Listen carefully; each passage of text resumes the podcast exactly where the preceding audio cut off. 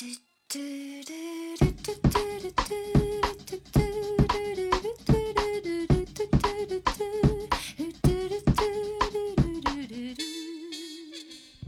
家好，欢迎来到第四十七期 Talk Street，我是十一。我是 soda，呃，五一刚刚过去，然后接下来我们马上又要迎来端午节了。对，对，然后我就想到最近很火的一个词，你嗯，不知道你有没有听过啊？就是该不会是特种兵吧？对，说嗯起旅行嘛，那就是逃不过这个词了，感觉最近就我打断一下，我需哦要你先给我科普一下，这个特种兵是特种兵到底是个什么意思？啊，那我先来讲讲这个特种兵到底是个啥意思啊普一下啊？最近不老说大学生特种兵嘛，嗯，然后呢，我大概的理解就是说，这种特种兵式的旅游主打的就是一个极限挑战。嗯简单来说呢，就是尽可能用少的时间来游览尽可能多的景点嗯啊。主要特点就是可以总结为花费尽可能少，然后呃，就是时间也用的尽可能的少，去，嗯但是呢，去的地方尽可能多。哦，就啊对是时间和花费要最小，然后呢，我们的旅游景点个数要最大化。哎，对，哦，但是那那那你想，那你想这就很累人嘛。嗯，你要在比如说你周末的时候，你要两天时间赶到某个城市，嗯然后要去尽可能多的景点打卡，然后还要兴急匆匆的赶回来，还要周一要上课，那感觉就是路上休息，就可能是买个卧铺票，甚至可能都硬座票，嗯，就直接坐一晚上去到目的地，然后省了酒店钱。哎省了酒店钱，然后也不休息，然后直接就赶去景点，这不失为一个新思路啊！但是累人啊，所以要特种兵的身体才扛得住。可以回去课上睡啊。你也说的很有道理。嗯。那所以嘛，就是这也引发了我的一个思考啊，就是嗯。说旅行到底是为了什么嗯啊？我感觉就是这种旅行的方式，首先就很累人，可是我嗯们有时候又老说旅行是为了放松嘛。嗯，但我觉得这种旅行有点刺激。哎，这不是就互相矛盾了吗？所以我就想了想啊，嗯我就觉得不同的年龄段可能就是对旅行有不同的目的了。对，就像大学生的时候，大家精力也确实充沛，嗯，然后呃，好不容易就现在不是因为某些原因，现在就是相当于开了闸了嘛，大家大家就如同这个号角声响的时候的，千骑万马骏马就冲出这个围栏了。对，嗯对，然后这个时候可能呃年纪轻一点的朋友们就可能想要出去见见长长见识啊，对，见见更广阔的世界。热情也很高。，对，嗯然后但是呢，像我这样的咱们这种就，是不是很年轻的 咱们就是说这种咻咻的上了一点小年纪的啊，就是中年年轻人。嗯 嗯，中年少女，呃，中年少女就多少是想要放松一下，对，这样子折腾就是这个老老胳膊老腿的就不受住。不太能受得了，真的，对我听着都累。对，但是我就想起来，我以前去旅行真的也是特种兵式，咱们也是特种兵那样那来的过来的。对，嗯嗯我就想到以前。呃，我上大学的时候，我在北京上的大学嘛，嗯然后第一回去北京上大学，那觉得哎呀，嗯，嗯那个好不容易有次机会，那爸妈也一起去送我，相当于送我上学，然后、呃，顺带呢也在北京玩儿一趟，嗯，嗯那就带着父母一起。啊，对，那我就相当于带着父母，我做攻略，然后带着他们在北京城就乱逛。你们当 时也是特种兵，真的，我觉得就是特种兵了。你只觉得自你你 你以自 我确实是没有考虑到爸妈的身体，没有可考虑能没有我这么硬朗。没有考虑两位老兵，但是，但是我后来发现，我爸嗯妈身体还是比我硬朗啊。他们其实可能热情投入还还会更高一些。呃，因为是这样的，因为是我做攻略。就是我当时确实是有这个想法，我们提前大概呃一个多点星期到嘛，嗯，然后就在开学前提前一个多点星期，然后我就誓要在这一个星期 带爸妈游遍北京城，然后把这个铁鞋，啊，这个把这个攻略就做的可密集了，嗯每天都要去一个就是大景点。你知道嗯北京确实，哎，北京有一个好处就是，呃，景点都是。千百万人 经过千百万人的这个考验的，确嗯实很多景点都是非常经得起考验，很值得一看的。嗯，那就感觉每天得一拖三，二拖三那种。对对对，真的是每天一拖三就一一个大一个大的带三个小的，不是，我是说景点一拖三。哦，咱们现在，咱们今 天我就说着说着怎么不对劲？咱们今天主看长城，然后次看一个哪里什么南锣鼓巷、啊，真就是啊真就是这样。比如说去个什么天安门，那天安门出来不得旁边的什么呃前门大街得嗯逛一逛吧，嗯什么卤煮得吃一吃吧，嗯，然后嗯这个景山得游一游吧。咱们得顺便去哪里一趟吧？哎是呗顺，顺便去海拔较高的景山上一趟。然后这最后导致什么呢？我就每天晚上回来可能就不不早了。嗯然后我就还要做攻略，第二天啊去哪里、嗯然后呃车票怎么买，我们几点出发，在哪儿吃饭？是在哪儿？吃饭，嗯然后我就做攻略，可能就要做到很晚。嗯然后第二天早上一大早天蒙蒙亮，就大家就得出发了，因为我那今天任务完不成了。那是不是还看升旗了？好像哎还看了，对看了。这是我第一次，我第一次看升旗，就嗯哎、大家都知道，看升旗就是凑个热闹，嗯嗯，但确实也值得去。呃，那肯定嗯是值得去，嗯，但就主要就是看不到，就是只能跟着大家一起唱个国歌，就嗯体验一下这个氛围，确实是很挺好，对，确实是很这个庄严肃穆，这对氛围感特别好。然后这也不多说了啊，就是哎那我倒是还感兴趣，我记得你上次好像还说去天津了呀，也是这一趟的吗？啊、这是后来了，就是哦后来又跟妈妈一起去了哦哦，这不是一次是吧？就是嗯有了之前的教训，后来再带爸妈去北京的时候就不这么安排了。那 那咱们上次那带爸妈特种兵式旅游是把北京就刷遍了是吧？基本上大的景点都刷遍了长，但是肯定是留有一些小的遗憾。所以呢，后来第二次去的时候，就就去弥查补一下这些，查漏补缺一下。但你不觉得这个思想其实也很特种兵，就是不放过任何一条漏网之对，就是一定要把世界的角角落落都探索到。我都一定要打卡。对，嗯然后呢，后来就这样的特种兵故事一直延续到我去年，我还在做这样的事情。老兵，老兵还没就是退役了，还想着要这个战斗。然后去年是怎么回事儿呢？就是去年打算跟男朋友去云南玩。嗯然后当时想了好久，找了好多的那个目的地，最后说、嗯那要不去云南吧，嗯，去香格里拉。我记得你还中，当时好像还说到雨崩是吧？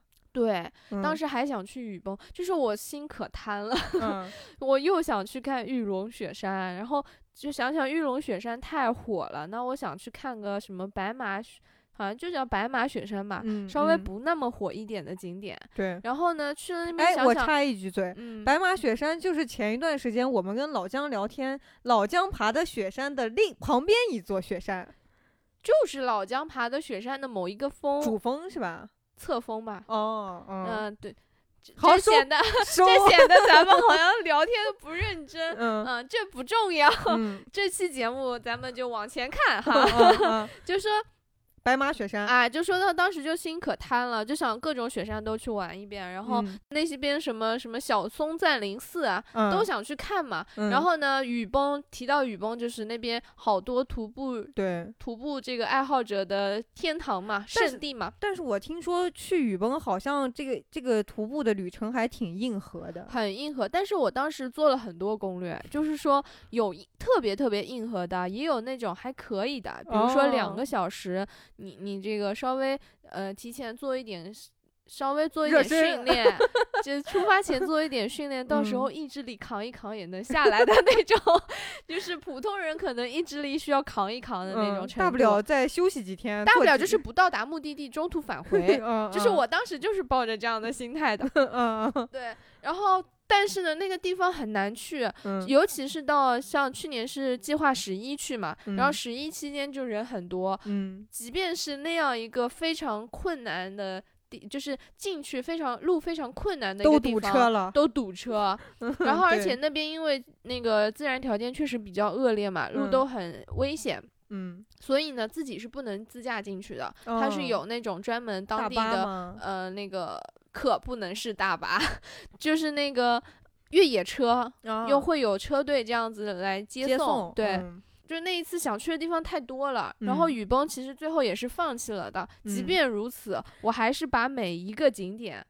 就是需要玩多久，然后景点和景点之间的路程耗时要多久，我都查好了。就是这些都细化到小时的一个攻略。对，我就想问问，有多少人是我这么干的？我觉得不在少数。谁给你的自信？我真的觉得不在少数。为什嗯么？因为我查到这些东西都从哪儿来的？那不嗯都是从小红书来的吗？就是有人这么做了。就是说明这他这么写，就是像小红书上的博主说哪个地方要玩多久，嗯这个数据是很多人关注的点，哦所以他才会写出来嘛。嗯就我看嗯到的很多的旅行博主都会这么说。嗯，这啊个地方玩半天可能就够了。，对，那可能嗯就是你就计划半天嘛，就相当于其实我去多少天，然后每天的行程在哪里，上嗯午玩什么，下午玩什么都得计划好。嗯，所以我就把这个每一个点都计划好了。咱这个 PDF 能不能发我？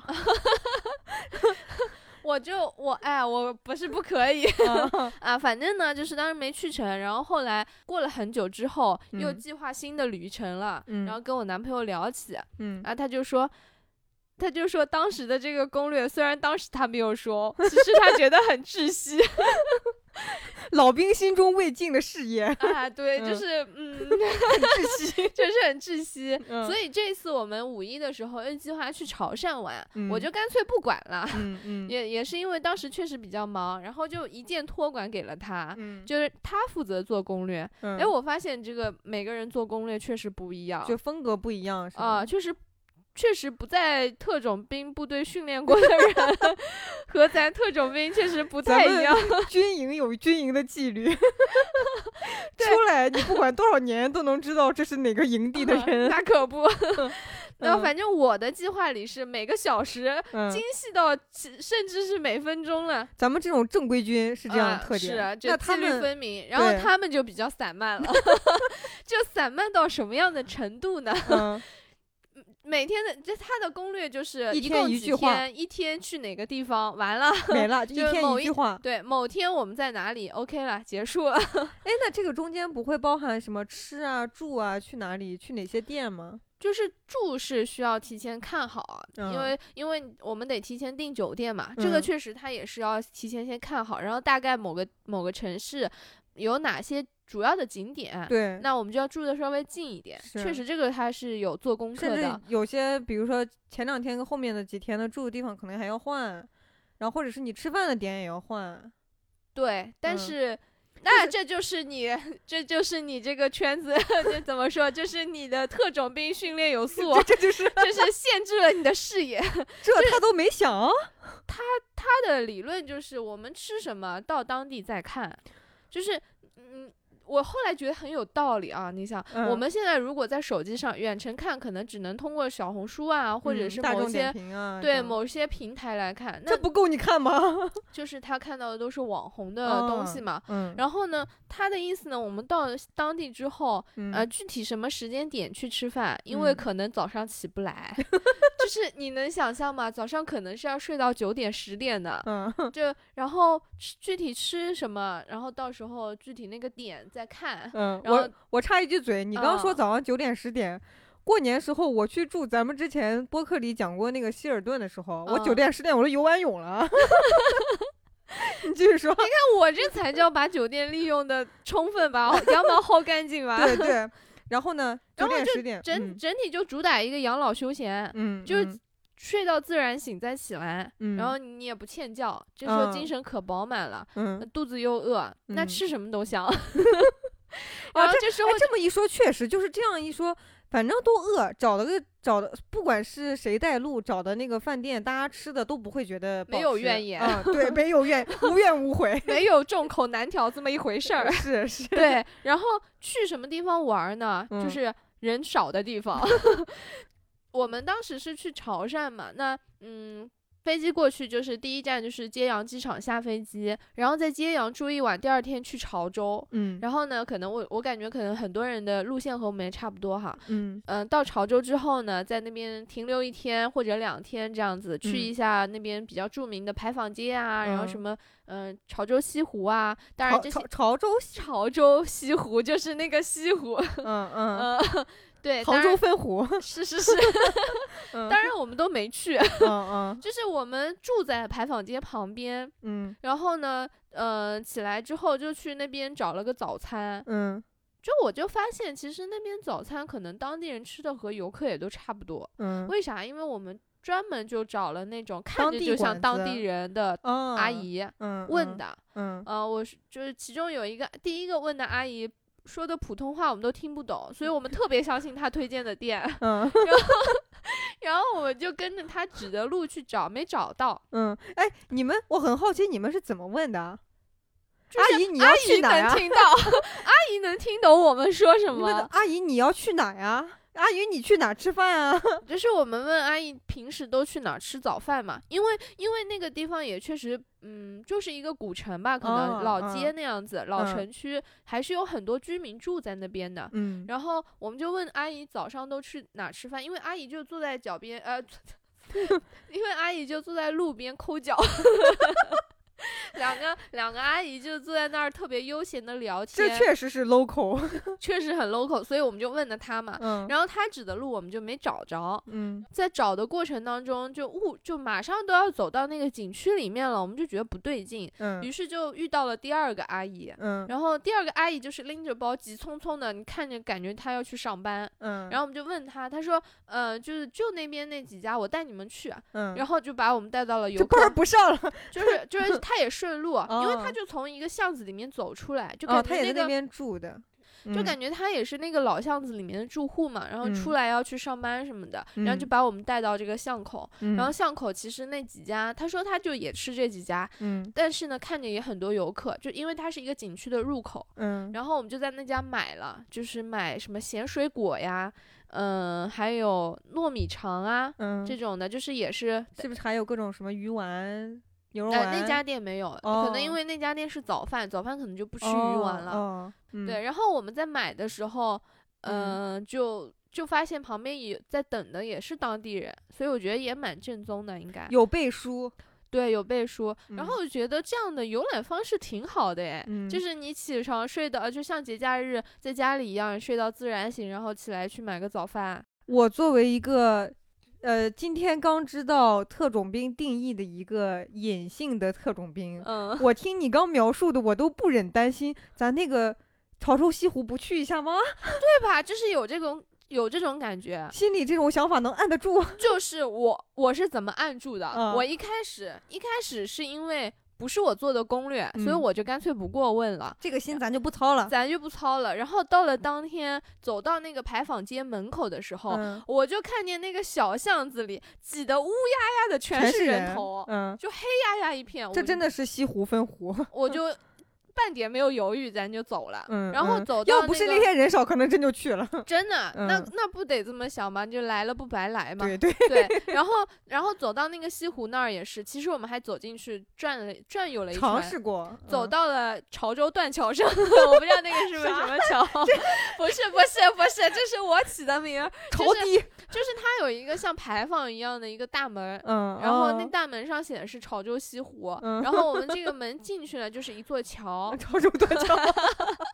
所以所以我们走到那个桥上的时 候，发现就不对劲了，嗯。人可多了，然后就就想着杭州也有西湖，咱回去再看。咱要不回去看吧，嗯然后就又出来了。这个时嗯候想厕想上厕所，偶然间看到路边有一个牌子指着卫生间在一个巷子里面，嗯，我想着那就公共厕所在巷子里应该也不会太深嘛。嗯，然后我们就想说走进去上个厕所再出来，嗯结果越走越深，越走越深，嗯这牌子一直往里指，然后也没啥人。嗯，然后呢，其实我一开始心里还这该有点不会是个黑惴惴的，店吧？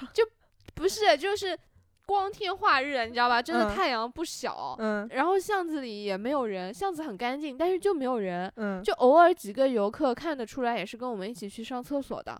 然后我们上完厕所出来，看见他们也就直接走了。嗯那我们想，外面人太多了，这巷子那巷子可好看了，就是老街的那种巷子，可有生活气息。我看到，你发了朋友圈了。嗯，嗯然后我就我就拍一边拍照一边就就是漫无目的就这么深入进去了。嗯，然后呢，发现里面有一家茶馆，就是偶然间发现路偶然边一家，对偶然间发现一家茶馆，感觉很清幽，环境也很好，房嗯子也很好看。哎，是不是有点像我们上一次去那个麻雀咖啡那里附近那种感觉？嗯，比那个好。嗯，因为那边就是我介绍一下，就是我们说麻雀咖啡是杭州这边的一个叫长河老街，对那个里面有一些这样的比较文艺的店。小店，对，长河老街可以明显看出来是有一些管，就是很很明确的在管理，想要它变成这样的文化街区的感觉嘛。嗯，但是那条街不一样，那个老巷子里面真的都是居民，户都是嗯生活、生活气息很浓重的这样的住户，但是街道嗯又打扫的很干净，嗯，都是老房子嘛，有嗯一个小院子，看着就是古色古香的。嗯，然后我们就进去看一下，就也是茶馆嘛，就想说那要不进去看看。嗯而且呢，它门口写了一个牌子，特别诱人，怎么？两位只要六十八，那就是喝茶只要六十八。那进，我说我说一开始他哦他没有写两位，嗯我我说这个六十八到底是指一位还是一人六十八，还是说你这个一个包厢六十八？嗯我说如果一个包厢两个人六十八的话，我们就喝了。嗯今天下午就在这儿耗时间了，嗯结果真的是六十八，嗯而且进去这个院子的主理人吧，嗯。茶馆的主理人吧，是一个小姐姐，跟我们年纪差的嗯不是很多吧，可能比嗯。我们年长一些。嗯。然后有一个小男孩儿，应该就是他儿子。嗯。然后呢，就是在里面，他就是在里面一直，呃，我们刚走进去，他就迎出来，然后就很笑意盈盈的，穿一身旗袍，哇，然后头发也是盘起来的，嗯然后笑盈盈的说：“哎，你们要喝茶吗？还是怎么样？”我们嗯说我们就看看，他说那也没事儿，你们就看看也行。那你看看，对，然后我们说那我们就喝个茶吧，就嗯是他带我们稍微转悠了一下，说那我们我们就说那我们就喝个茶。嗯他说那你们想坐哪里喝？他有一个包间。嗯里面是有一个桌子的，嗯也有功夫茶具，嗯，然后呢，也有一个大堂，是他会做茶艺表演的。嗯然后大堂里面有，就也也不算大堂吧，就是那种老房子的主主厅，我主不知道那个叫什么。大厅对，嗯就是主要的那一间会客厅吧，可嗯能是。嗯呃，还有一个小房间呢，还放着他的书画，就是有一哦个专门写毛笔字的一个案书房桌，呃，书桌，对，嗯相当于他的书房，嗯有很多字画。然后呢，还有一个天井，哦？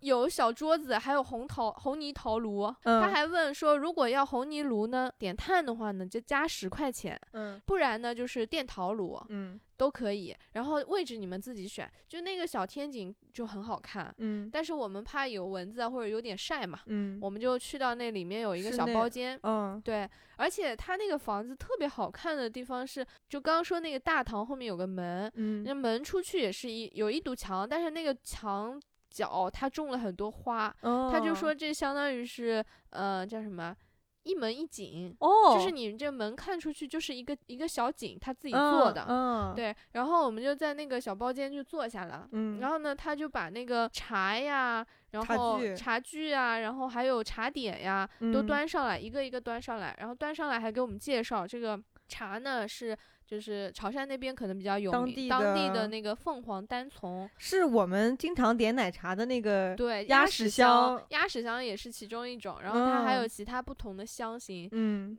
我这个我就不细说了，咱也不专业，咱嗯不敢嗯乱说。这鸭屎香这这东西，反正咱也经常见，哎，对对对对对。这这两年很火，但是它它和就是我们当时去泡的那个鸭屎香，我嗯那时候没喝啊，就是呃，他给我介绍嗯说，呃，鸭屎香喝的他们功夫茶泡的那个和我们奶茶店喝的这个还不不一一样，样的，就是采茶的时间不一样，嗯，他的茶点也很有意思，都是他自己做的。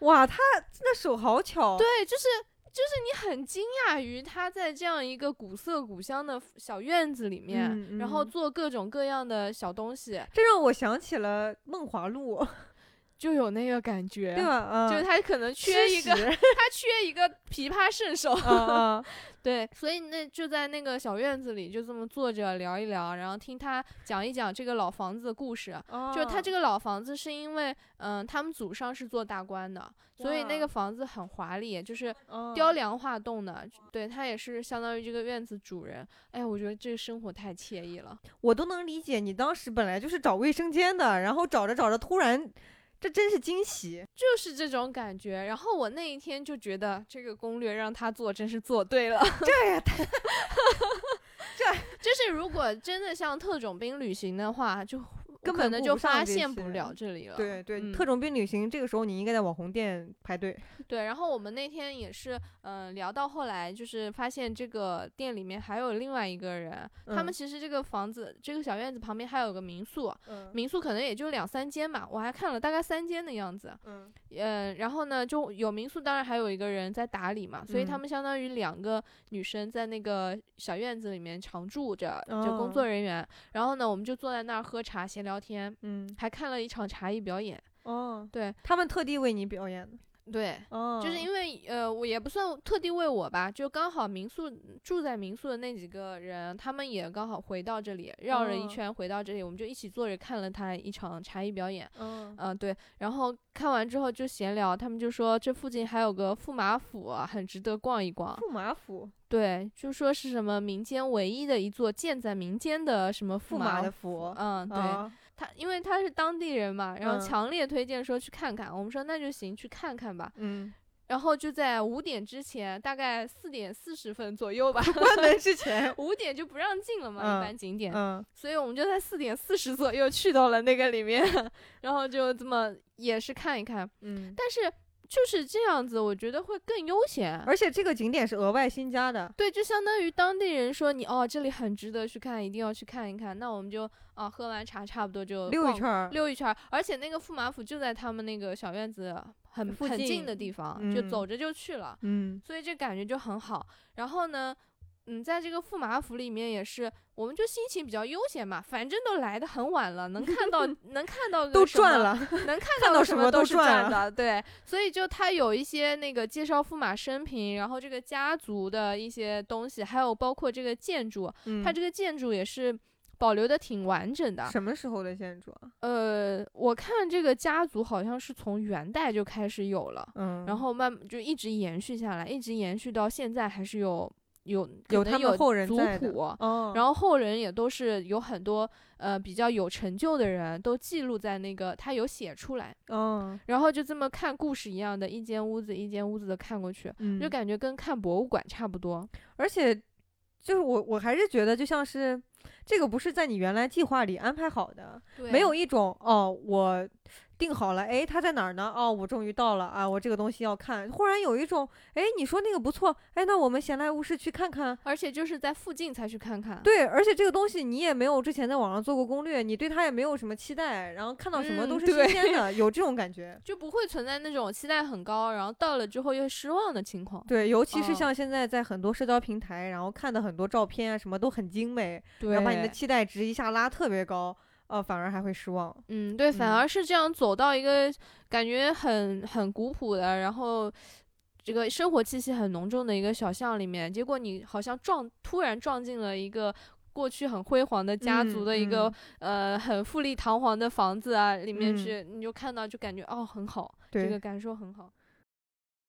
哎，你刚提到博物馆，我也想到了一点关于旅行的一个方式吧，嗯，就是可能也属于半特种兵，半 半就是也是有目的去的。对，其实可对像那个博物馆，经常呃，我不知道我们听众怎么样，就是嗯我平、呃我现在养成一个习惯，就是去到一个新的城市，我可能有的时候一些景点儿怕人多呀或怎么的，我可能会查一下它博物馆怎么样。如果说嗯网上对他博物馆经常呃好评比较高的话，那我可能还就想按有这个计划要去去一趟。嗯然后养成这个习惯呢，其实也是近几年才有的，也是因为见到了一个最惊艳，让我最感到最惊艳的博物馆，所以我后面才会对博物馆这么 这么感兴趣。我突然想到一句话，说什么人这一辈子啊，不能太早遇见一个让你太惊艳的人。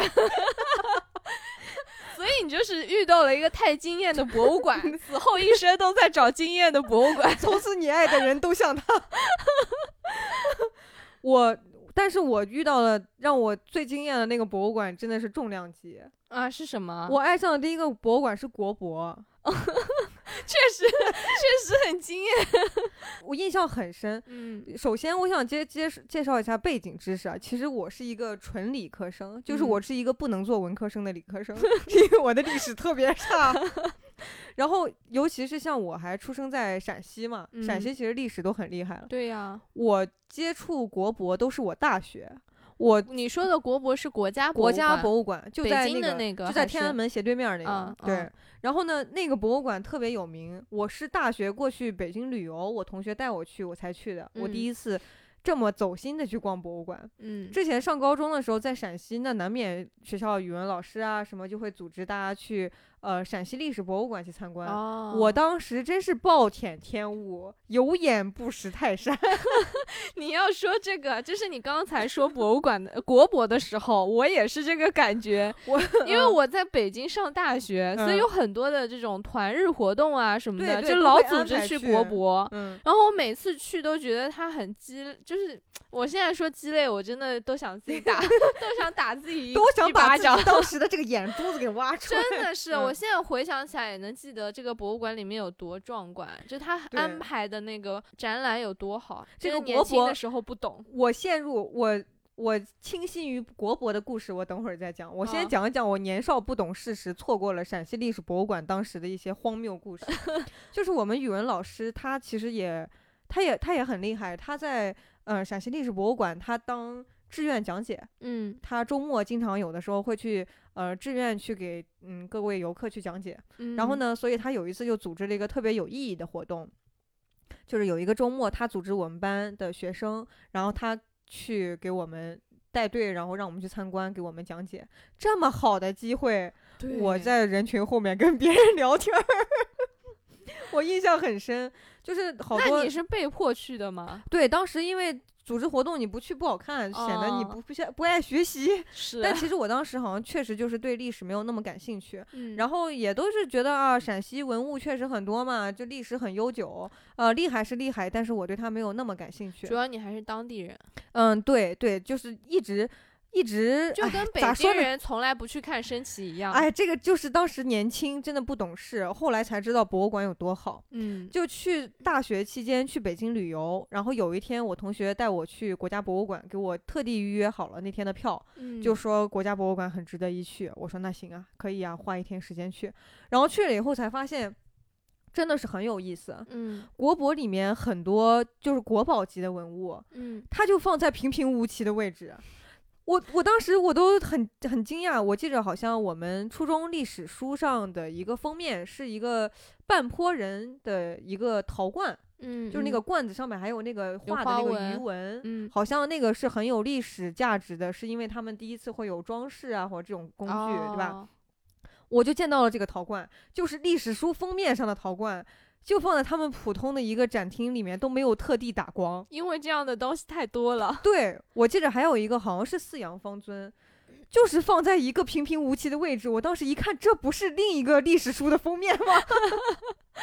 就是整个一个被震撼到了。对，然后在我来看，这些都是放可能放其他地方。对，对我这种历史可能学的不太好的人，我都知道这些这些文物的地位。嗯，但放在国博实在是宝物太多了。然后真又就因为真迹值钱的东西实在太多了，所以没有必要为一个又一个去打特地的光。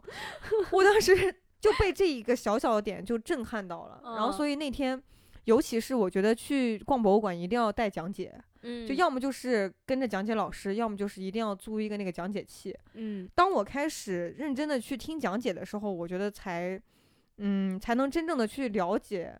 就因为如果只是凭我们自己去看的话，很多东西很多背景你是不知道它的内涵。对对，所以你也不知道它到底有多精彩。它保留到现在能有多不容易？它中间经历了什么故事？对，然后所以当时那一天，我记得好像就是在国博逛了整整一天。嗯，这自此以后，我去别的城市就会呃比较特别的想去了解他们博物馆怎么样。我理解你这个心情，对吧？就我其实会觉得去博物馆，就我之前为什么觉得国博不好？我现在想起来，因为每次都是什么团日活动啊，或者是什么组织组织一个活动，大家一起去博物馆参观，然后还有什么签名打卡的签到，就搞得像是一个一个上上班一样。对，但是呢。你在那里真正逛的时间却不多，因为大家一起去的，可能逛两可能还要合个影，两三个小时，你们最后就出来合个影，然后你最后走之前也要签到，说明你待够这个时间了。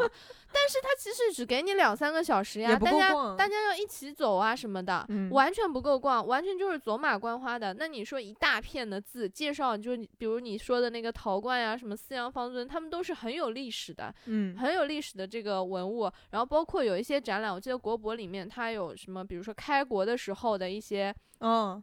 那个嗯，故事就画作呀，或者是什么的，它的那个展览是有，对它那些展览是有故事性的。嗯，你从头走到尾，它的故事是逐它是一个时间线或者是一个什么逻辑线。对，所以我觉得这个是很值得看的。可是如果你走马观花的看，你根本就看不懂这个逻辑，那就会觉得我就看一些旧东西嘛。我觉得什么意思呢？这种感觉。对，我觉得。看文物的一个必要的一个点就是你不差时间，对，一定要悠闲下来，你去站在他面前，然后你跟他，啊，甚至说的远一点，你跟他产生一些交互，就是有一种你站在历史的面前跟他对话的感觉。对，如果你急匆匆的，他没来得及张嘴呢，你就走了。对，而且我觉得得要那种你自己陷入一个很安静的世界去看，不能说我一。一堆人，一堆朋友叽叽喳喳的，边讨论边看，我觉得也不行。我想起来，我这里我想起来一个好玩的事儿，就之前看圆桌派还是什么，窦文涛说他当时有一次去日本看那个颜真卿的真迹，我我也看到了。就当时你刚说乱糟糟的，我就想起来，当时他说因为颜真卿大师嘛，嗯，然后又是真迹，然后所以那个地方的展览就。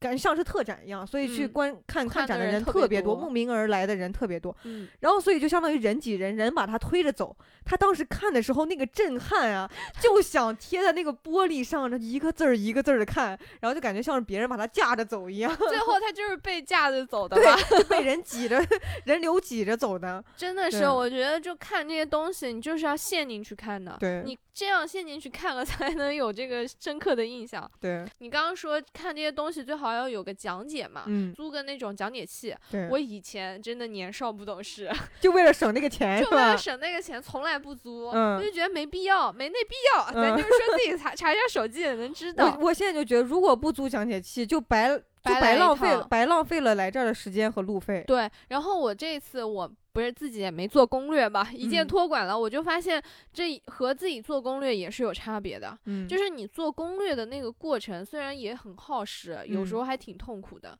但是会了解背景，对，你就知道这个地方有什么特色，然后这些特色背后可能有一些故事，你在做攻略的时候就能知道了。嗯，但是如果你就被带着去到那个地方，你啥也不知道。嗯，而且，嗯，同伴可能在那儿欣赏这些东西，然后你就整个一个木头人就你都不知道 不知道欣赏啥。对，嗯嗯，所以我觉得做做攻略就。可能，嗯，大家一起结伴去玩的时候，有一个人做主要的攻略，其他人也了解一些，其他人也自己要该要去了解一下，这样玩的才更尽兴。嗯，那刚说博物馆，那我就顺便说完吧，还差一点。嗯嗯，就是有一点我要问你，你知道咱们国家有三个博物馆能被称为博物院的？分别是哪三个？哦，博物院是比博呃是比博物馆更高一级，对，只有三个地方能被称为博物院。那我知道故宫肯定博物院了，对对。然后我记得台北好像也台北故宫院，故宫博物院好像叫台北故宫院哦。还有一个其他的，我猜一下，是不是沈阳有一个？没有，南京。南京哦，南京南京博物博物院。这我都没听过，那怪你，对不起。这三个地方其实真的值得一去。那我我我想了解一下南京的这个博物院，它有什么特点吗？你也不知道，你问多了，你问你问的太多了。对不起，我去问百度。我只知道台北故宫博物院，它有有几个比较著名的展品，好像是一个是那个玉石的那个肉。肉石就它刻的特别像一块肉哦，还有一个是那个翡翠白菜，好像是那个啊，这个我见过，这个就是就很多餐厅门口那个拐角的地方都有吗？这个就这些台北故宫其实就有很多这种很精很精巧的这种小展品，嗯对。然后这这三个博物院其实既然大家听现在知道他们是三个稍微高一点 level 的博物馆，所以去的时候可以特地的关注一下。然后其实除此以外，就是我经常去一个旅游点，如果我时间充裕的话，是会了解他们当地的博物博物馆怎么样的嘛。嗯，但其实难免也会遇到一些不太行的，真的，这 这我懂。这里我就不点名了，你自己心里知道。我这次虽然没做攻略，但我就小红书偶尔翻一翻，也会嗯看到一些就在某些博物馆面前打了个红叉，就是建议去和不建议去的地方。嗯，但总体来说，其实我觉得从我们普通游客的角度来说，其实我觉得博物馆还算是一个比较适合去游玩的点。嗯，首先，特别接地气的说，它不晒，它很凉快，它室内，对吧？夏叫什么？冬暖夏凉夏凉的，对吧？它相比于你其他在一些室外的呃景点来说，它的感官体验可能会好一些。对，嗯，然后它可能也是一个你去进行信息输入，而且较为安静一点的地方，能静下心来去看看东西，接受一点输入，也是比较有意义的。嗯嗯，就是可能有点费脑子。嗯，对，就是那如果说就还是旅行目的不一样嘛，你可能属于长知识那一挂的，长见识那一挂的。那我可能想要，我们如果想要去休闲游一下的话，嗯嗯，啊，那我就再给大家推荐点美食吧。来那，去到一个地方，肯定不能少了美食嘛。嗯我们比如说，我们这次去潮汕的一个主要目的就是想逛去吃的，对，应该就是去之前应该就是最大的一个心愿，就是抱着吃的这个愿望去。对，，因为总是说潮汕有很多好吃的嘛，比如嗯说什么生腌啊，呃，海鲜粥啊，嗯，然后还有海牛肉火锅呀，嗯尤其是那个潮州附近有一个镇叫观塘镇，嗯然后观塘镇的牛肉是非常有名的。嗯，就是说，嗯你端上桌的这个牛肉可能还在跳动，就是非哦常新鲜。我刚只我只见过鱼是这样，原来牛肉也可以这样。对对对，我看到一些博主的这个视频里面也也有这样的，所以我就特别特别期待这一口。所以，所以我们去那儿的目的就是啃牛的，追着牛啃的这种目的去的。抱着牛吃。对的，然然后我们当时飞机落地已经深夜了，嗯，就被那一碗外卖给惊艳到了。哇，就是我们很饿，然后嗯就随便点了一碗叫什么牛肉果、果嗯条，对的，嗯就是带汤的，就是谁营业点谁。差不多吧。然后有个果有果条，有牛肉，也有汤，然后我还加了个荷包蛋，嗯 然后还有个拍黄瓜，嗯，哇，真的是太好吃了！就是就是果条的口感、嗯是我没有没有想象到过的，我以嗯为果条是就是那不就米粉呃制品嘛，就嗯但嗯差不多嘛，就河粉那样嘛。嗯但是它就是不是我之前能想象到过的口口口感，我现在也描述不出来。跟你之前吃到的米粉这种有什么不一样呢？我感觉它似乎更 Q 一点，但是呢，它又很容易咬断。嗯但是它绝对不是你现在想象出来的那个味道，就是这种感觉。然后牛肉非常非常嫩，嗯，一点腥味都没有，就是就反正就是好吃。好吃。然后那个汤也很鲜，嗯它那个汤的鲜味也不是我之前能想象到的鲜味，绝对的惊艳到了。嗯然后那个荷包蛋也是现现炸的，这连荷包蛋，就是你知道吗？就荷包蛋现炸的特别感人，它还是单独拿一个那个碗装的，嗯，然后你因为这看么晚了，没几个人点。你看得出来它现炸就很很舒服，很感动。嗯，然后拍黄瓜也是我之 前没有想象过的味道，这是我没想到。我以为说说了荷包蛋，我以为就这样了吧。那个拍黄瓜，我跟我男朋友就琢磨半天都没有琢磨出来它里面又加了什么另外的料。嗯它也是酸酸甜甜咸咸的这种基本的味道，但是又有一股之前没有尝过的味道。果香吗？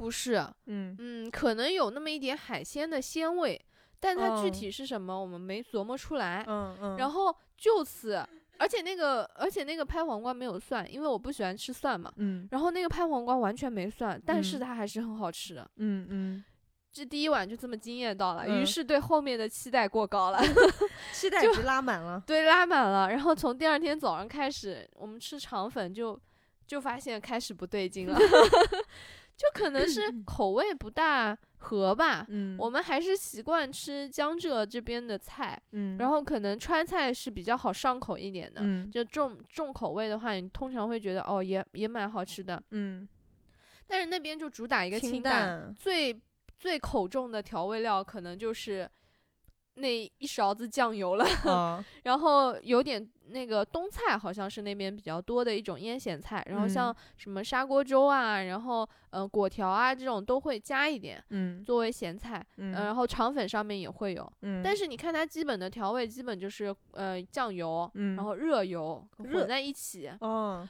就是它的菜其实也挺油的，嗯，然后呢再加一点这种嗯冬菜之类，然后或者是有一些虾米，虾米干是吧？也不能叫虾米干吧，也有也会有一些新鲜的海鲜，一般就嗯。是嗯、呃像小虾，然后蛏子，嗯。嗯、蛤蜊这样的，嗯，然后像蚝蛤烙，，嗯。嗯 像像蚝烙也是那边比较有名的嘛，就是嗯、蚵仔煎、蚵蛙好像是煎，蚵仔煎，哦，这应该是嗯。差不多的东西吧，就是嗯。叫法不一样。小牡蛎吧，生蚝吧，啊，生蚝，小生蚝嘛，小生蚝，小生蚝肉，嗯对，小生蚝肉，然后加一些面粉、面糊炸一下，鸡嗯蛋，嗯对，，很好吃。嗯。对，然后就差不多就止步于此，因为果条我们已经经验过了，嗯，然后后面各种果条、果汁，然后各种果，就是各包不同的馅的果，就是哦。果就是字米字旁加一个个果果实的果，对，嗯，它指的就是用米粉做的各种的米粉制品吧。哦哦哦，对，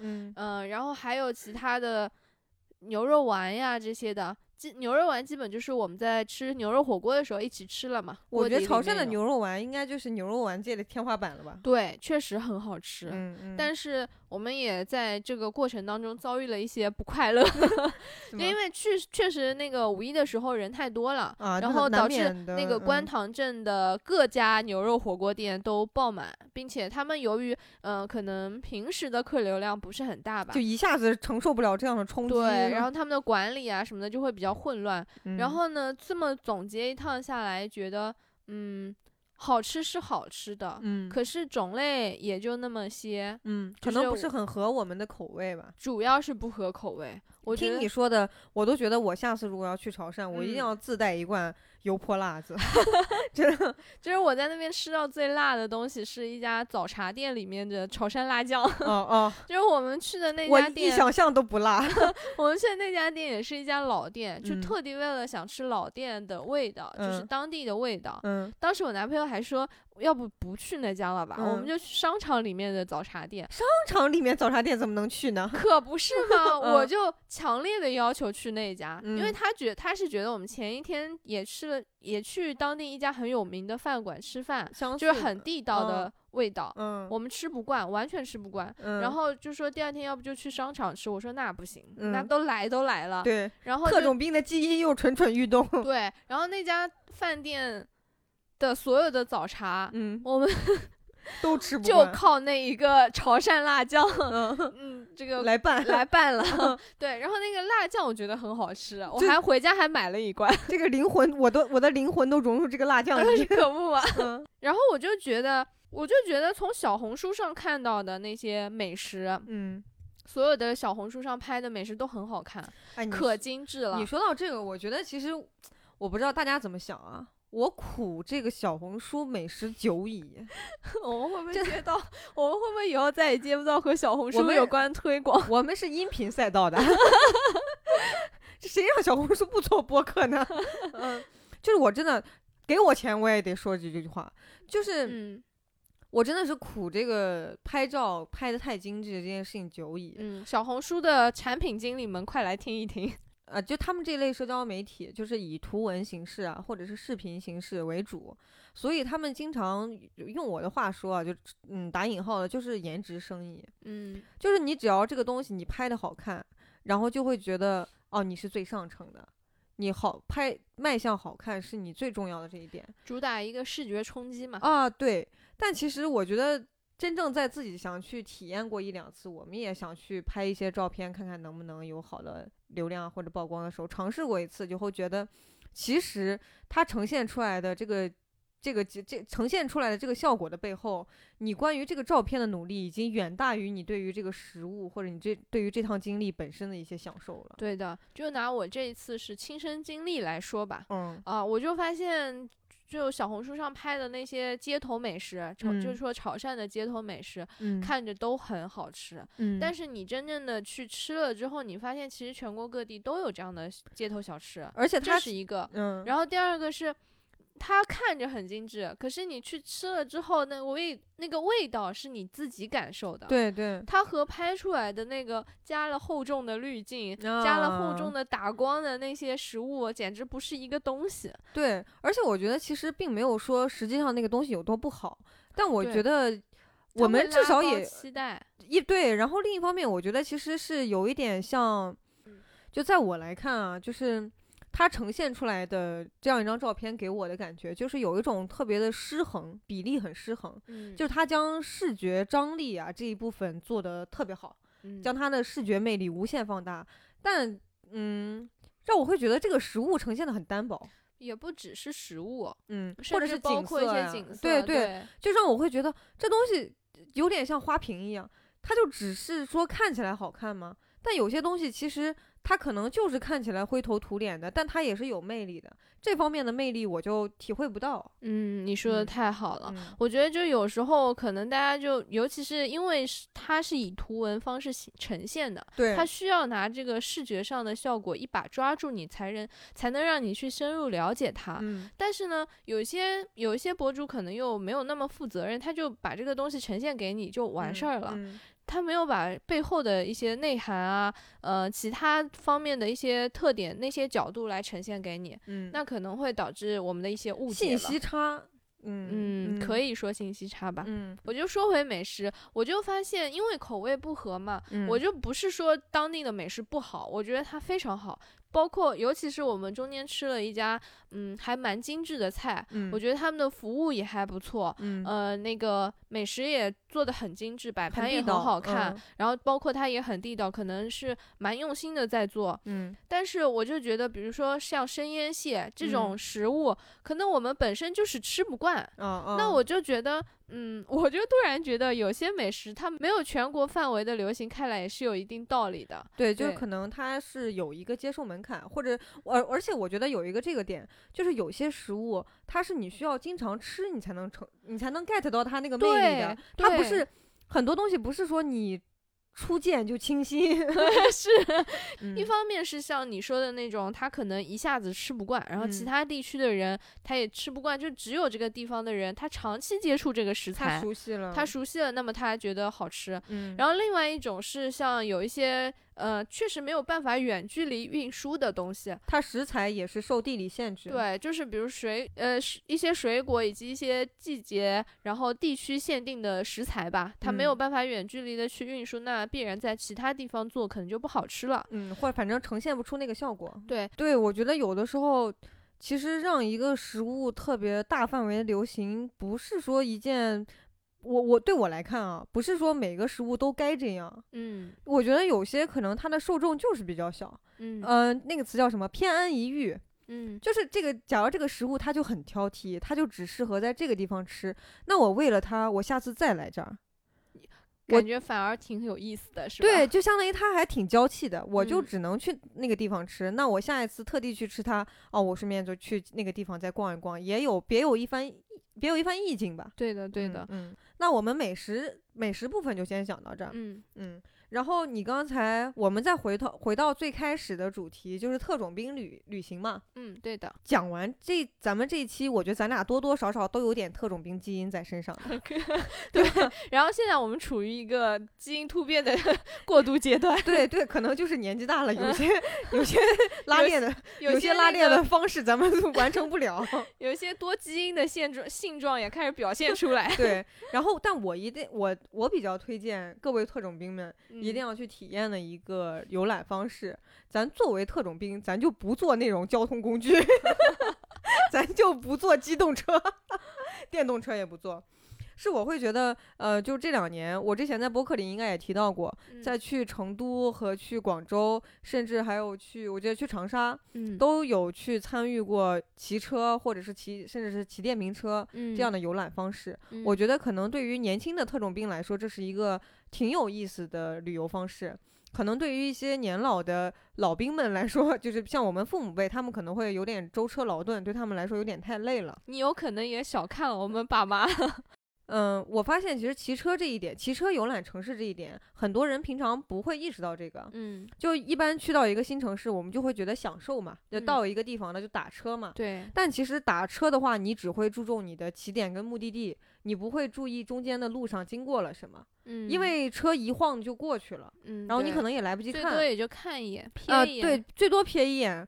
然后很多有的时候人可能在路车上还都只是在玩手机啊、看路线、忙这些事情。对，所以其实相当于中间的，如果路程长一点、车程长一点，你中间那些时间你是没有再去感受这个城市的。嗯。但是像骑车或者是骑电瓶车，甚至是一些。呃，自行车友好的城市，你去 简单来说就是和这个人力车，就是和这个城市的空气要有接触。对对，我觉得文艺一点说，就是去感受这个城市的风。对，去感受你你偷看我台词。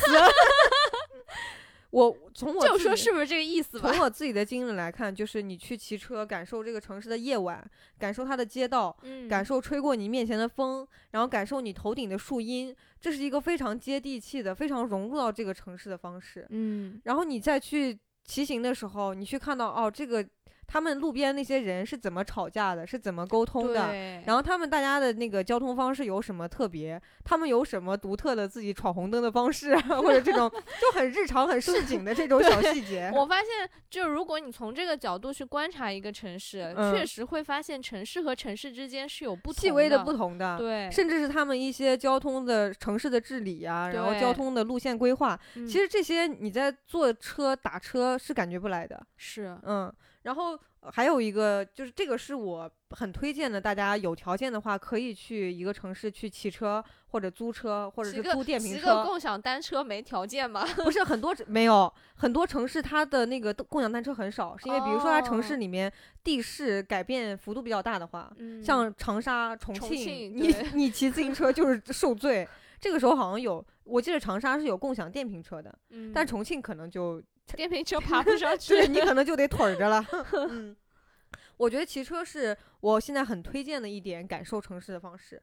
哎，那我们这期讲的可太多了。嗯。嗯，包括我这次去五一出去玩儿，然后回顾了我们以前的一些游览方式。对，这个旅行观念有很大的不变化。对，然后呢，也是引起了一点小思考吧，觉得就是旅行的目的是什么？嗯，每个人肯定都有不同的目的了，那就根据自己不同的目的来选择不同的旅行方式。嗯，反正我觉得旅行的过程当中一定不能贪心，嗯，就不能像我这之前那样老想这个地方也去一下，那个地方也去一下，但也挺精彩的嘛。你时间很有限，但但也留下了不少谈资，一共我们现在讲播客，对吧？你说的有道理。总之，我觉得其实旅行应该都是不管劳累还是说轻松，都。都挺精彩，都挺新鲜的。对，然后接下来不是马上就要端午节了嘛？嗯，端午节又有一个小假期，也可以出去玩玩。嗯，然后抓紧这个酷暑来临之前的一点短暂时光，一点一丝清凉。哎，对的，特种兵们再出发。然后老年养生团也可以慢悠悠的出发了。嗯，好。好，那我们这一期聊了很多，也欢迎大家来评论区和我们聊一聊你的旅行观念呀。特种兵集合了，那个老年养生团来我这里啊，旗子看着旗旗子走。嗯。然后呢，就是大家有什么故事，也欢迎来跟我们聊一聊，分享一下。对，嗯，那我们这一期就先聊到这里吧，下期再见，拜拜。欢迎收听 Talk Street，你可以在小宇宙、喜马拉雅、网易云音乐、苹果播客、荔枝 FM、汽水播客等平台收听我们的节目，微博和极客也会同步推送。欢迎你通过上述平台来找到我们，并留言和我们互动吧。